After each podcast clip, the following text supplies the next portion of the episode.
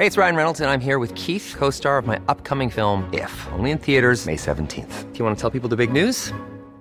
All right, I'll do. Sign up now and you'll get unlimited for $15 a month in six months of Paramount Plus Essential Plan on us. Mintmobile.com slash switch.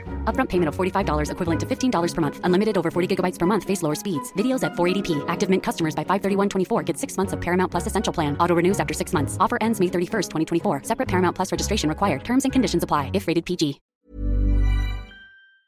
Bueno, a ver, ¿van a abrir o no van a abrir los restaurantes en la Ciudad de México? Y yo no sé si también en el Estado de México. Para eso le hemos pedido a Francisco Fernández Alonso, presidente de la Cámara Nacional de la Industria de Restaurantes y Alimentos Condimentados, la Canirac, que esté con usted y con nosotros. Querido Francisco, te saludo con gusto. ¿Cómo estás? ¿Cómo estás, Javier? Qué gusto saludarte de nuevo. Así que suerte para mí, qué bueno. Para nosotros, la pregunta es: ¿qué? ¿Abren desde mañana? ¿Abren desde el lunes? ¿Abren qué? ¿Cuánto abren? ¿Cómo va a estar el asunto? Mira, vamos a abrir el lunes. Vamos a abrir en espacios abiertos para quienes tienen terrazas y para quienes no los tienen. Vamos a poder hacer uso de las banquetas, de los espacios inclusive vehiculares. De hecho, el acuerdo completo todavía no lo terminamos de pulir porque tenemos que, eh, o más bien, lo teníamos que hacer específico para el caso de las alcaldías para que quede claro y no se preste a que después alguien quiera pasarse de listo, de vivo y pedir alguna compensación adicional y algo por el estilo. Entonces, sí, sí vamos a abrir. Eh, es un arreglo que hemos, hemos denominado condicionado porque, eh, pues evidentemente hay que, hay que esperar cómo se vaya a dar la respuesta de la gente en este sentido. No es la solución perfecta, Javier, algo muy importante, no es de ya salimos, ya hay que festejar, no hay que festejar nada porque todavía el gremio sigue en terapia intensiva, todavía el gremio no se recupera, de hecho pasará muchos años para que volvamos a hablar de una recuperación real, pero bueno, es, es algo que es bueno y le agradecemos a las autoridades de la Ciudad de México que han entendido que era necesario abrir, acomodar el lugar. Y la frase que acuñaron mis compañeros de abrir, de abrimos o morimos es muy cierta y es algo que se está, eh, lo estamos promoviendo ya, lo iniciaremos en todo el país porque no, no podemos aguantar cierres eh, indefinidos. Realmente no todas las, todo, el país está en, semáforo rojo, hay muchos lugares donde sí se permite abrir. En fin, Javier, me extendí a usted. No, no, no, no, A ver, a ver, quiere decir que, eh, digamos, hay una capacidad, un aforo máximo que se esté planteando independientemente del tamaño de las este, terrazas y de las banquetas, etcétera.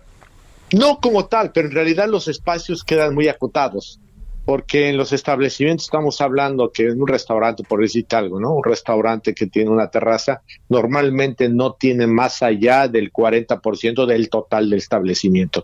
Y si a ese, a ese local que queda al 40% o al 50% en el mejor de los casos, hay que mantener la distancia de 1,50, en realidad estaremos hablando que el aforo andará pues dependiendo cada lugar entre el 25 y el 30% en exteriores. En exteriores. Bueno, así es. No interiores. No interiores. Este, bueno, que pongan calentadores y todas esas cosas. Eh, ¿por, pues sí. ¿Por qué se coloca el lunes y por qué te diría yo no desde el sábado?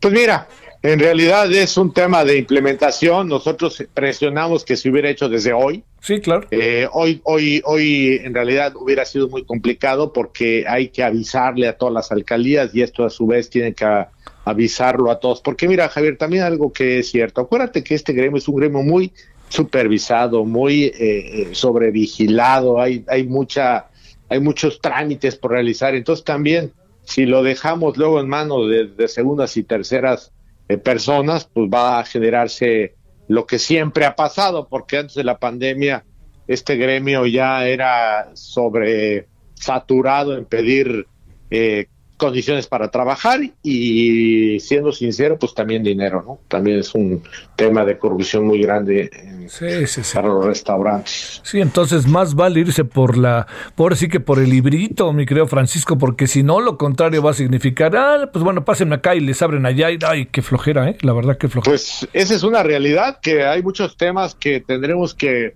platicar más adelante, pero y tiene que ver con qué vamos a hacer con la informalidad. Necesitamos generar condiciones para que la gente que tiene necesidad de trabajar en la calle esté regulada porque además son ellos sí también víctimas de muchos rivales que, que sabiendo de la necesidad, pues medran con esta gente, porque también yo estoy seguro que hay, que hay pues muchas cosas que no deben ser muy legales ahí dentro, ¿no? Porque hay, hay, muchas cosas que no están bien y a veces eh, eh, pues los vemos en las calles trabajando impunemente.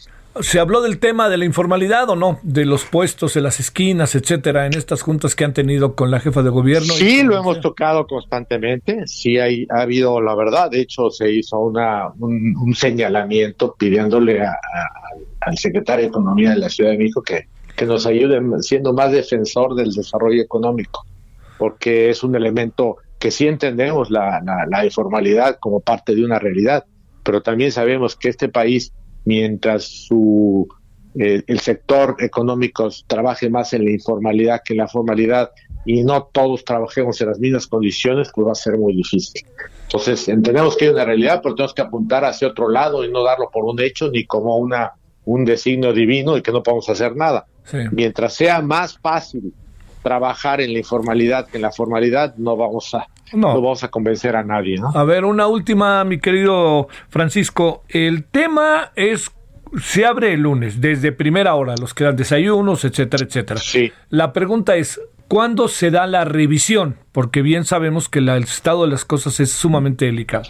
Vamos a estar revisando todos los miércoles. Eso ha sido, eso me parece un acto muy sensato del secretario Suárez. Sí, cómo no. Eh, la verdad, me pareció que es, es, una gente con la que se puede platicar muy bien. No necesariamente estamos todos de acuerdo en muchas cosas, pero se puede, se puede tener una conversación con él y podemos avanzar. Entonces creo que la sugerencia, todos los miércoles reunidos y ir evaluando cómo vamos a ir avanzando. Sale. Te mando un saludo, Francisco Fernández Alonso. Gracias.